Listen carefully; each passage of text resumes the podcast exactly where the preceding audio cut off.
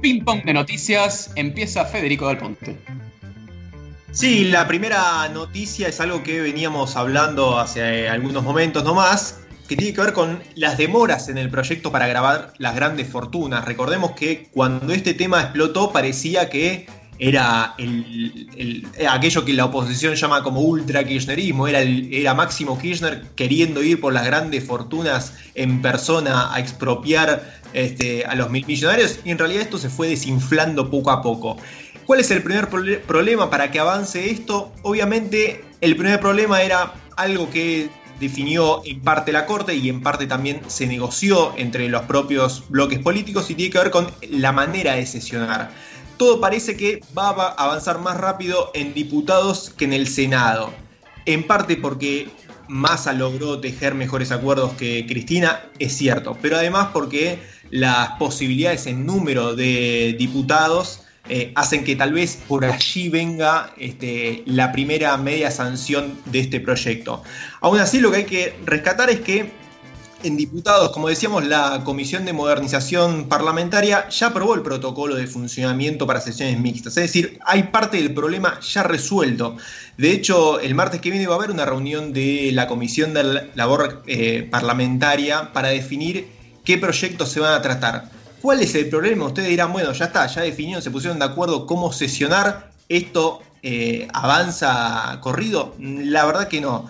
Hay más de 100 proyectos para tratar, es decir, los bloques políticos ahora se tienen que poner de acuerdo. Bueno, ¿vamos a, sesionar? Sí, lo que hay que debatir ahora es qué temas vamos a, tratar y cuál no. ¿Saben qué proyecto todavía no fue presentado? Justamente este eh, proyecto para grabar las grandes fortunas. Eh, todos, sí, no se conocen los detalles, efectivamente, no, está la letra del proyecto. Todos creemos que el Frente de Todos va a tratar de meter ese proyecto en labor parlamentaria para que finalmente sea tratado en la próxima sesión de diputados. Sin embargo, por ahora no hay noticias. Ahora, decime, Fede, ¿vos pensás, por un lado, que hay eh, algún tipo de reticencia de sectores del Frente de Todos a tratar el proyecto o hay dificultades para unificar una, una única versión? ¿O pasaron tres semanas y quizás la estrategia de pedir la, para decirlo mal y pronto, la autorización o el visto bueno a la Corte Suprema para las sesiones a distancia quizás eh, tuvo un costo mayor que el beneficio que da esa seguridad de poder ahora sesionar con su, con su venia? Según los temas que hay en la agenda legislativa, el, tema del impuesto a las grandes fortunas es el gran tema del Frente de Todos. Quisiera creer esto también respondiendo a tu pregunta, es verdad, hay dos alternativas. Una es tirar el proyecto sobre la mesa y empezar a negociarlo. Y otra es primero acordar un texto que simpatice a todo ese macro bloque del Frente de Todos y recién ahí presentarlo. Yo creo que están yendo por esta segunda alternativa este, y por eso todavía no conocemos el texto final.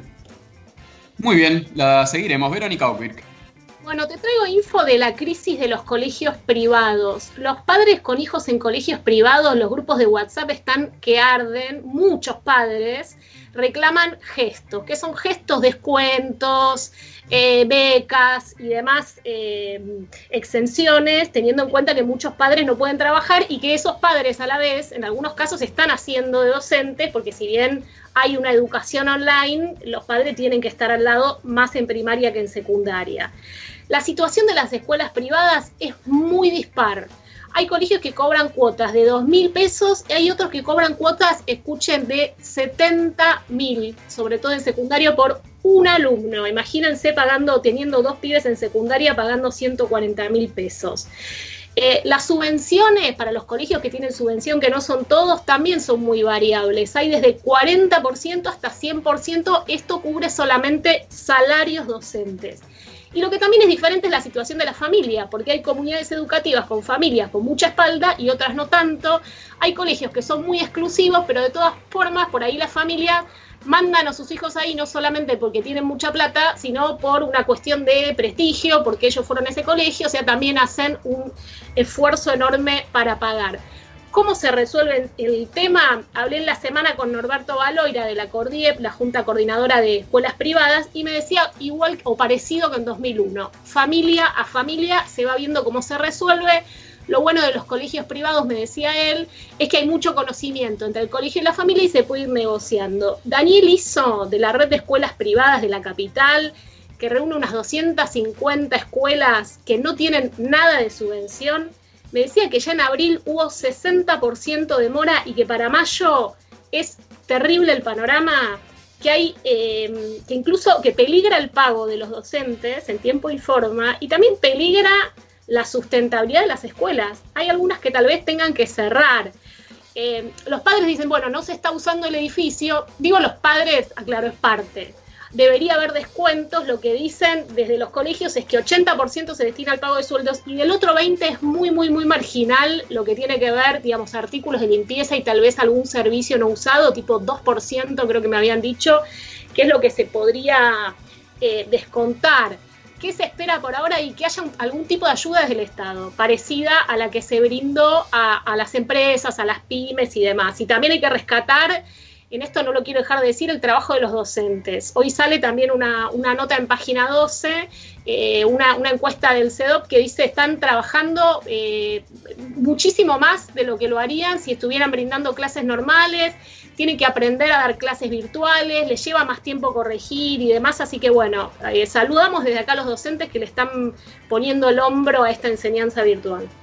Excelente, excelente, Vero. Seguramente, bueno, haya que, volver a esto, ¿no? Porque quizás aparezca, no sé, algún proyecto en carpeta eh, por parte del gobierno para ayudar a, las escuelas privadas, que bueno, son, son muchas y algunas, muchos problemas. Federico. Sí, la otra noticia política de la semana también no se conocía en detalle, por lo menos nadie pensaba que iba a darse este cambio tan rotundo en ANSES y tiene que ver con la salida, ya sabemos, de Banoli y el ingreso en su lugar de Fernanda Raberta. Para que tengamos más o menos idea de qué palo viene Fernanda Raberta, Fernanda Raberta fue eh, candidata a intendenta de Mar del Plata, en realidad General, General perdió las elecciones, eh, pasó a ser ministra de Axel Kisilov en, en el gobierno de la provincia de Buenos Aires eh, y ahora pega el salto a ANSES. Claramente va a ser su lugar de mayor eh, visibilidad política. Se trata naturalmente de un cambio también significativo para el gobierno de Alberto Fernández. Es el primer cambio, llamémosle, de gabinete político. La versión oficial, cuando la conocimos la semana pasada, hablaba de que había, que había, se trataba de un cambio para ganar en agilidad de gestión. Obviamente que esto de la agilidad es un eufemismo utilizado sobre todo por voceros de la jefatura de gabinete.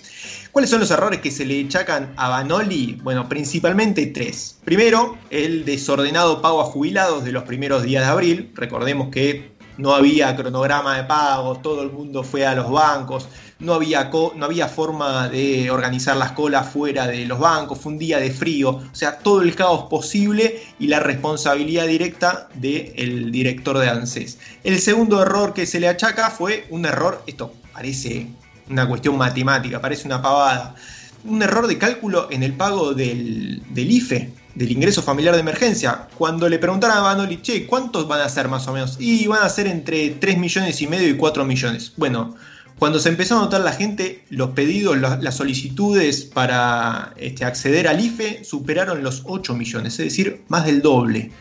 Además hubo demoras en el pago del IFE. Y, el tercer error, tal vez esto fue lo primero que trascendió y parecía un, este, un, problema particular, sobre todo para quienes son seguidores de las disputas con Techit o Clarín o las grandes empresas, tenía que ver con una lentitud también achacada a Banoli para ocupar lugar en los directorios de las empresas privadas con participación estatal minoritaria. Recordemos que por este, tiene que ver esto con la, vieja estatización de las FJP, ANSES y el Gobierno Nacional se quedan con lugares en los directorios. Eh, eh, hubo, parece, lentitud a la hora de designar funcionarios nacionales. Pero eso eh, sale en el boletín oficial, nadie le avisó a Banoli. parece que alguien sí, algún, mail traspapelado. ¿Hay algo para decir a favor de Banoli? Sí, hay que también ser honestos y decir que le tocó bailar con la más fea. Es decir, llegas a un trabajo nuevo, como ANSES, y encima te comes una crisis monumental y una pandemia. Es decir, requería mucha estatura, al parecer, o por lo menos así lo evaluó el gobierno nacional, Banoli no estuvo a la altura. Del otro lado, para terminar, también lo obvio. Hacer un buen trabajo parece en ANSES es reconocido. O sea, si la haces mal, te vas como Bandoli. Ahora, si la haces bien, es un lugar de mucha visibilidad, como decíamos sobre Raberta. Simplemente para mencionar, Sergio Massa, Amado Vudú, Diego Bocio y atención también Claudio Moroni, actual ministro de Trabajo, fueron algunos de los nombres destacados que pasaron por la dirección de ANSES.